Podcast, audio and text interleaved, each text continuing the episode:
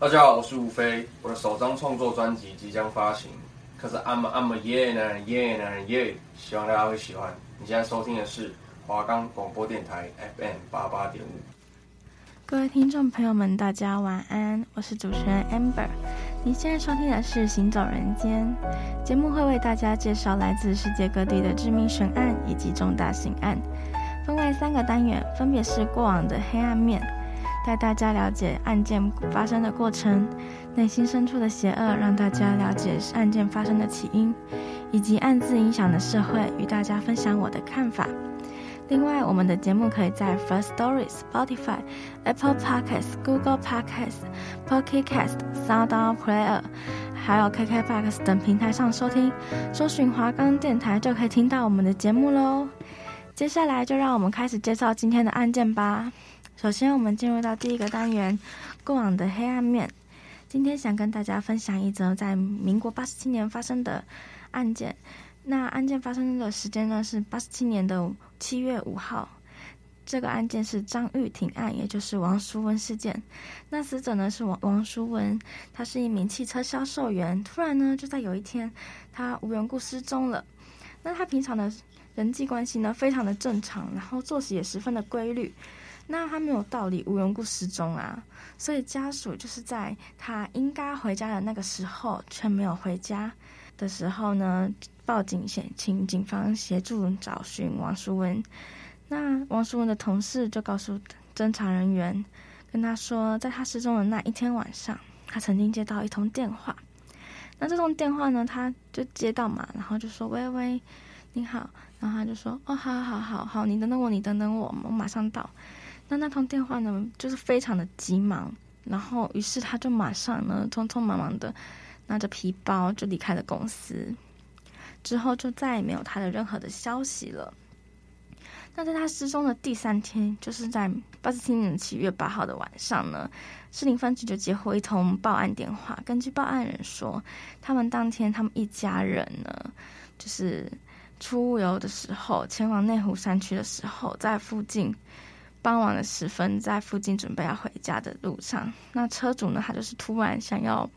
上厕所，所以随意找个地方小解。那他就随意呢，在把车子呢停靠在路边之后呢，就下车嘛。下车，然后因为他小姐她就会往就是比较隐秘处走，所以他就走到了深山的隐秘深处，却不经意看到呢远，在远方。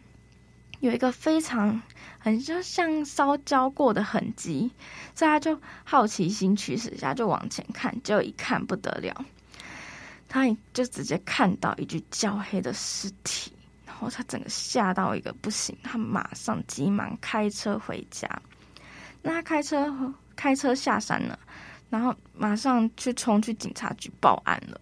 那报案之后呢，警方就是接到那个获报之后，就马上前往调查嘛。调查之后呢，在当当天晚上就拉起了封锁线。那隔天呢，就马上派员警呢扩大搜山的范围，就是试图就在方圆百里可能可以找到，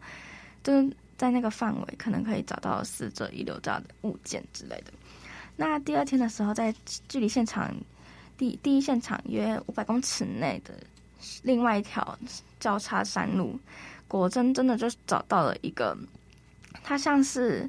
就是被火烧的东西，但是没有烧完全。那由于因为先前呢山上呢曾经下过雨嘛，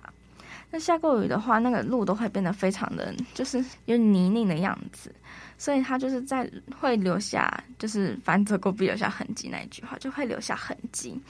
那他就发现呢，在那边呢就有一个。下线的轮胎痕，那经过调查呢，发现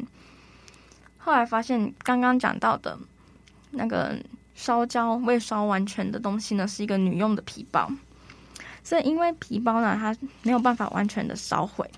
所以鉴识人员呢，就将那个没有烧毁的皮包呢，一层一层的慢慢的破开，然后找到里面的证件，发现那个证件持有者就是我们前报案失踪的王淑文。所以警方就立立刻依照就是证件上的资料通知王淑文的家属。那因为王淑文呢，他是被烧死的，所以家属就是没有办法马上第一时间辨认出他到底是谁。所以家属那时候也不确定这个人到底是不是王淑文。于是呢，警方就采纳了王淑文的指纹，然后在他家也采了他的指纹。所以经过这样一一对比之后呢，就发现确认了那个死者的身份就是失踪的王淑文。那这个案件呢，是超过二十年的案件，所以当时警方呢，就算已经接获通报，但是由于当时已经是晚时，就傍晚时分才报的案嘛，那山区又是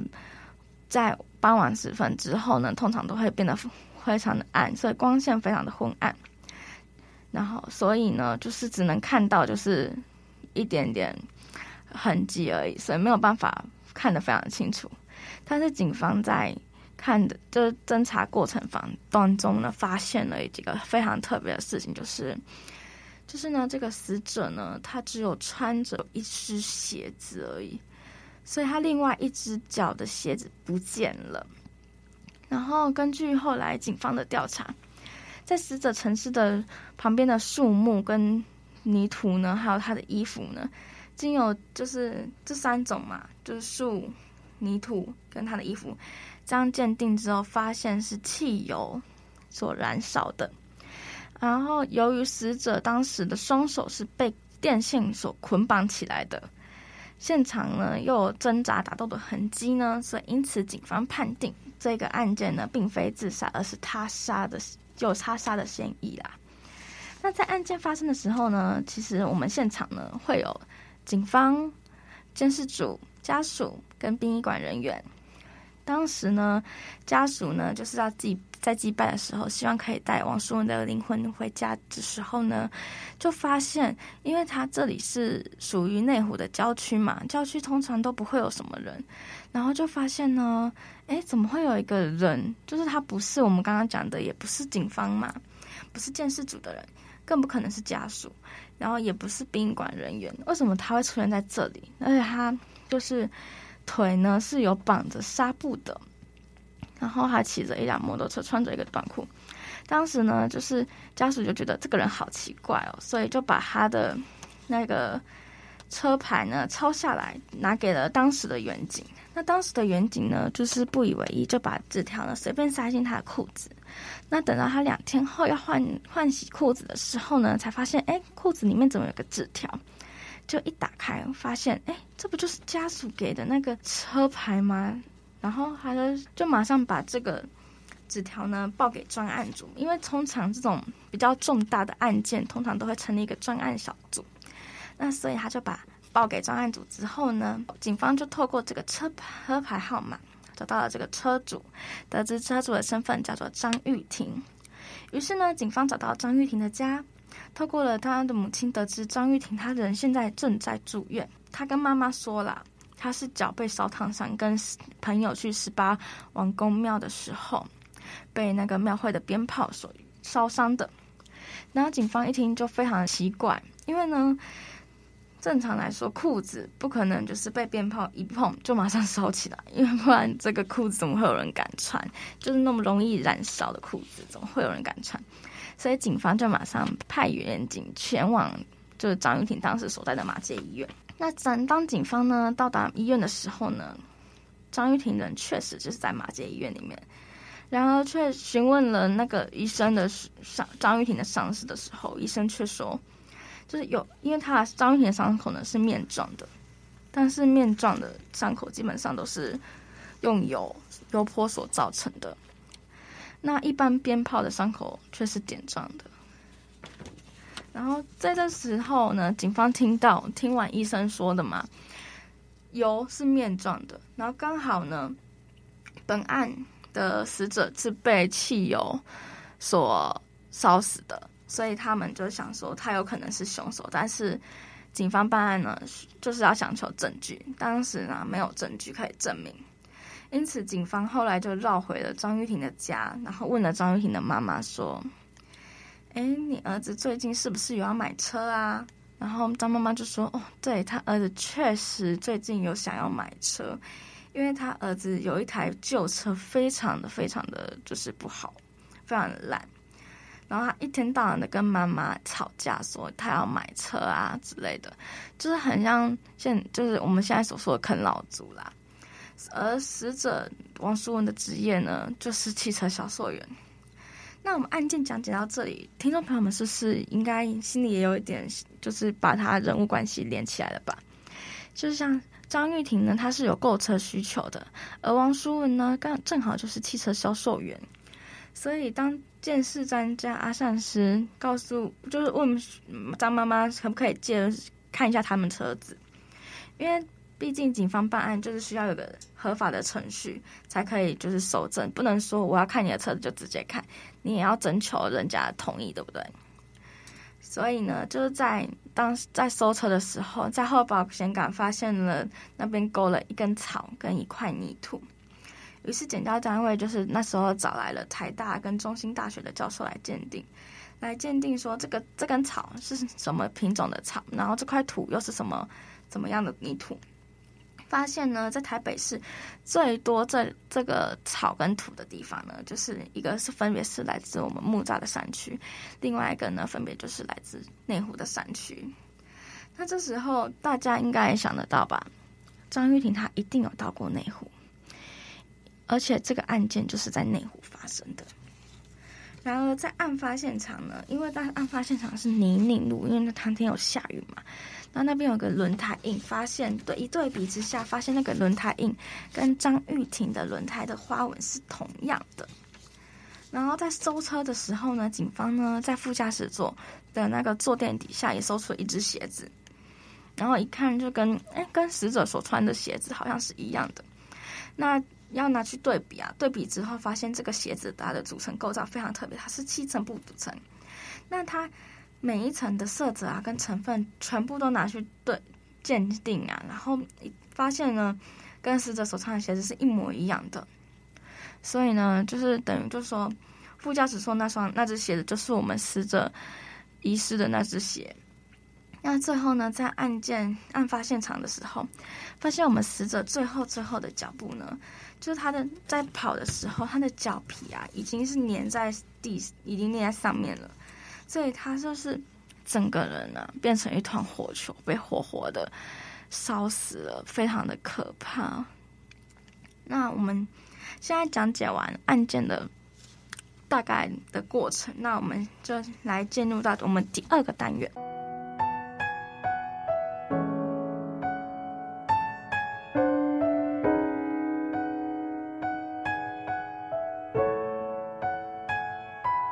我们第二单元是内心邪恶深处的邪恶嘛？第二单元呢，要跟大家讲一下，就是这个案件的起因。那警方呢是推论说，死者呢他是前往赴约的时候，那这死者长得也蛮好看的，所以张玉婷呢可能觉得，哎、这个女生长得蛮好看的，颇有姿色，然后就是想要对她就是起色心，想要对她做一些不好的事情。那他就是那时候就在车上想要对死者做不好事情，那死者当然就是挣扎嘛，挣扎挣扎后呢，就是在过程中可能昏迷了。那我们的凶凶嫌张玉婷可能就以为说，哎，他是不是过世了？所以他就以为他已经过世了，然后就马上他就回到他的家中去拿。随便拿一个桶子，然后去拿去加油站灌汽油。那因为他们家是在内湖嘛，那当时内湖最好就是弃尸的地方是在山区。那在内湖山区嘛，当所以他就是把我们的死者王淑文呢带到了内湖的山区。那当可是当时王淑文呢，他是处在一个昏迷的状态。那处在昏迷状态呢？他就被张玉婷拖下车，淋了汽油。那在各过程当中，张玉婷在泼泼王淑文汽油的过程中，那个汽油也泼到自己的腿，就是气自己的裤子啊，所以以至于才会我们刚刚前面所说到他住院嘛，脚烧烫伤的问题。那但是然后由于呢，汽油是的燃烧是他们的。汽油的气在烧，所以它一点燃的时候，那个气在烧，非常火势会蔓延的很快很快，所以他就马上就点燃了。一点燃的时候，那个死者，我们刚刚有说，王淑文他其实没有他那当下没还没过世，还没离世，而是昏迷而已，所以他处在一个昏迷的状态，被淋汽油，然后火在烧，非常的痛苦。因为一般我们通常我们人呐、啊，我们是我们被热水烫伤就已经很痛苦了，更何况他是被火烧伤的。所以非常的痛，很痛啊！他整个人啊被淋了汽油，所以一点燃的时候，就整个人变成一团火球啊！整个人变成一团火球，就摇摇晃晃嘛，走了十几公尺，他人就倒下来了。那他倒，他摇摇晃晃的路程中，他所经的地方，经过的每一个寸、每一寸草、每一个土地，基本上都有就有烧焦的痕迹。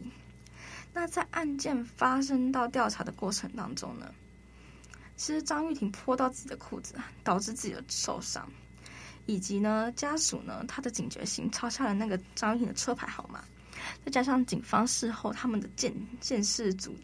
鉴定的专业，所有这些种种的因素呢扣在一起呢，然后才能让这个案件呢能够完整的，就是算完整的结案了。那听到这里，观众朋友更想跟大家补充一点，就是。当时呢，警方就是推论嘛，张玉婷想要对死者做不好的行为，那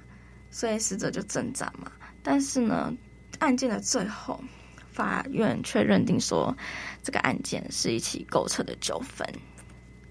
所以他最后是判定了这个案件为购车纠纷。那节目到现在我们已经进入到快要到尾声了，那我想跟。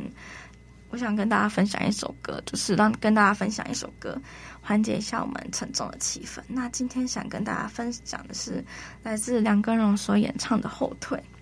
那这首歌呢，就是给人一种打破过往的枷锁，蜕变成更好的自己。然后还有就是像还有一个就是，我觉得他歌词有一有一句有几句蛮好的，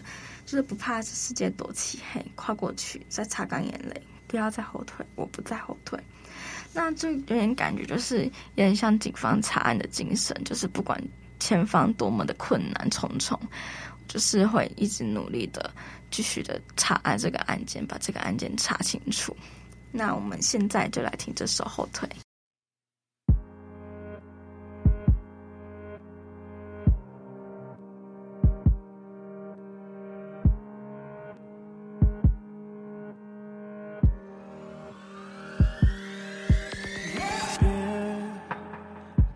后悔的理由，别对我说其实不想我走，不让我放手，要等到什么时候才愿意推开眼前，逃生出口，赎回我要的自由，忘掉你那些伤害。原谅我的离开，I'm doing what I like，更勇敢的我从过去走出来，走到哪里都无所谓，哪怕已没有你跟随，不管这世界多漆黑，跨过去再擦干眼泪。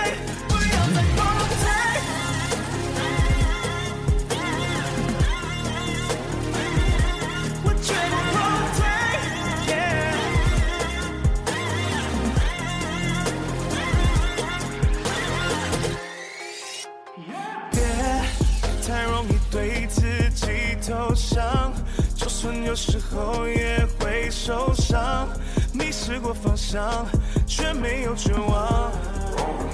越来越坚强。一直难过，我已不存在。原谅我的离开，I'm doing what I like，更勇敢的我走出我的未来。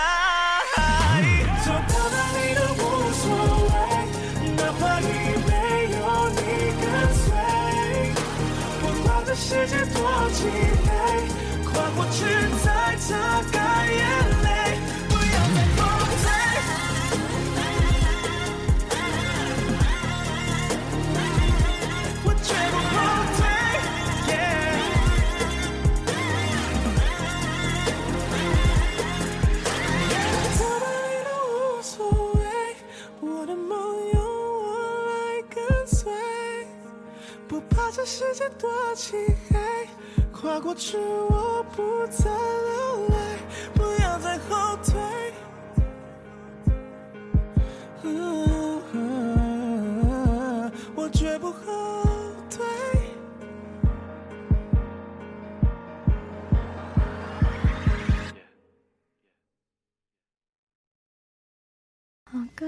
朋友们，大家晚安。听完歌曲，欢迎回到我们《行走人间》的节目现场，我是主持人 Amber。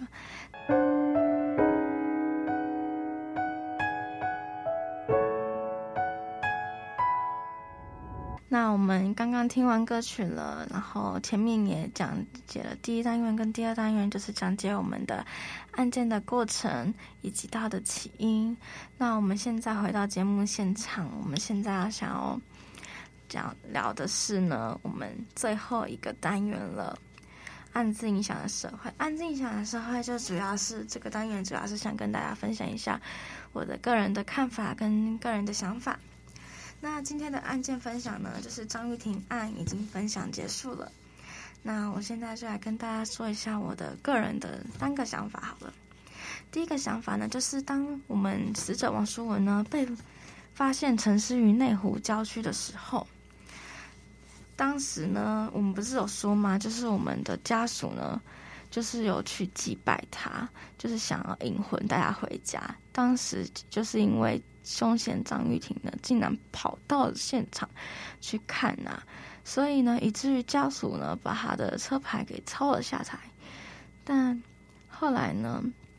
就是感觉这种行为啦，很像是在挑衅我们的当时的警方啊。我觉得就是很像，真的很像挑衅警方。然后，而且你把人家杀害了，丢弃在山区，你怎么敢？就是还去回到案发现场去看人家，非常，我觉得他的心理状态的这个想感觉有点恐怖，因为你你杀了人，你怎么敢回去啊？我是想说，就是你不怕，就是这民间不是有什么冤魂报报仇那种的吗？我想说，你不难道不怕他半夜你晚上半夜三更的时候，他去找你报仇之类的吗？那第二点呢？因为我们我们刚刚前面有说过，死者他的生活非常的平凡，作息非常的规律，所以我就是他就是一个非常平凡的汽车销售员，那人际关系也非常的正常，但是却因为张玉婷遇到了张玉婷这种对他想要做出不好的行为的人，呃，丧失了他宝贵的生命，让他的生命就是停留在了。那个民国八十七年的时候，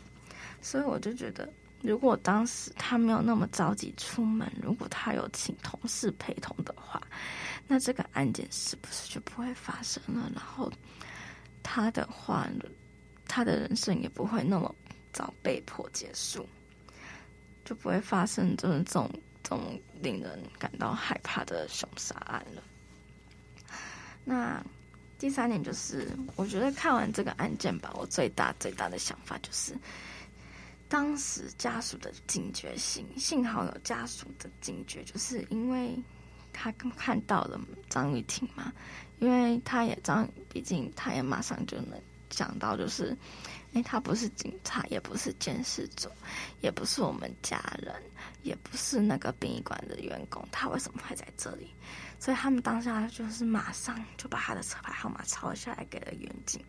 那虽然一开始呢，警方没有立马的去找这个车牌的主人，然后，但是后来呢，警方也是就是也有是有发现这个车牌主人啦。那在经由警方的采证，就监视单位的细心的采证，一一对比所有的物证相关的物证，嗯。这样对比下来，才发现说，哦，就是凶嫌的身份，然后锁定到了凶嫌到底是谁，然后也查明了这个整件事情。那毕竟呢，嗯，像当时的社会吧，监视录影器非常非常的不发达，所以当时你没有办法透过调阅监视器来了解到这个人到底是谁，所以以至于就是说。我们当时就只能真的是警方只能细心的搜证，那在细细搜证后呢，才发现说，才能找到就是真正的嫌犯。那找到嫌犯呢，就是监视录影器呢，虽然没有那么，就是也就是前面所说的没有那么发达，但找到，当然就是那时候不像现在，现在非常的普遍。现在可能你发生了什么银行抢案，那个嫌犯可能就一两个小时就可以抓到了，但是当时社会是没有办法的。但是社会非常的不普遍，即使然后，但是山区也不可能会有那种监视录影器的样子。那现在社会就不一样，现在社会就是哪里都有监视录影器，山区也有，所以就是马上就可以抓到了。那最后呢？最后我想说的是，就是整个案件呢，其实真的很感，就感谢警方的专业性。就是因为如果没有警方这么专业的判断、细心的搜证，其实这个这个案件也没有办法完整的结案。当然啦，还是就是幸好要有家属的那个警觉性、敏锐性，把那个车牌抄下来，否则其实这个案件你要找线索也很蛮难找的。毕竟在山区，而且又是下过雨的山区，会非常的难找。家属的警觉性跟警方的那个。细心办案非常的重要，那就是在他们警方的细心查证下呢，这个案件呢也结案了。虽然呢这个案件结案了，然后还给死者一个公道，但是他的死者呢却永远回不来了。但之后的结果呢，虽然不能抚平那个家属心目中心中的永远的痛，但。也能让凶手就是受到法律的制裁，或许就是这样的结果也，也是可以安慰死者在天之灵了。那本期的节目就到这里喽，感谢您的收听，这里是华冈广播电台 FM 八八点五节目《行走人间》的现场，我是主持人 Amber，我们下礼拜见，各位听众朋友们，大家晚安，大家拜拜。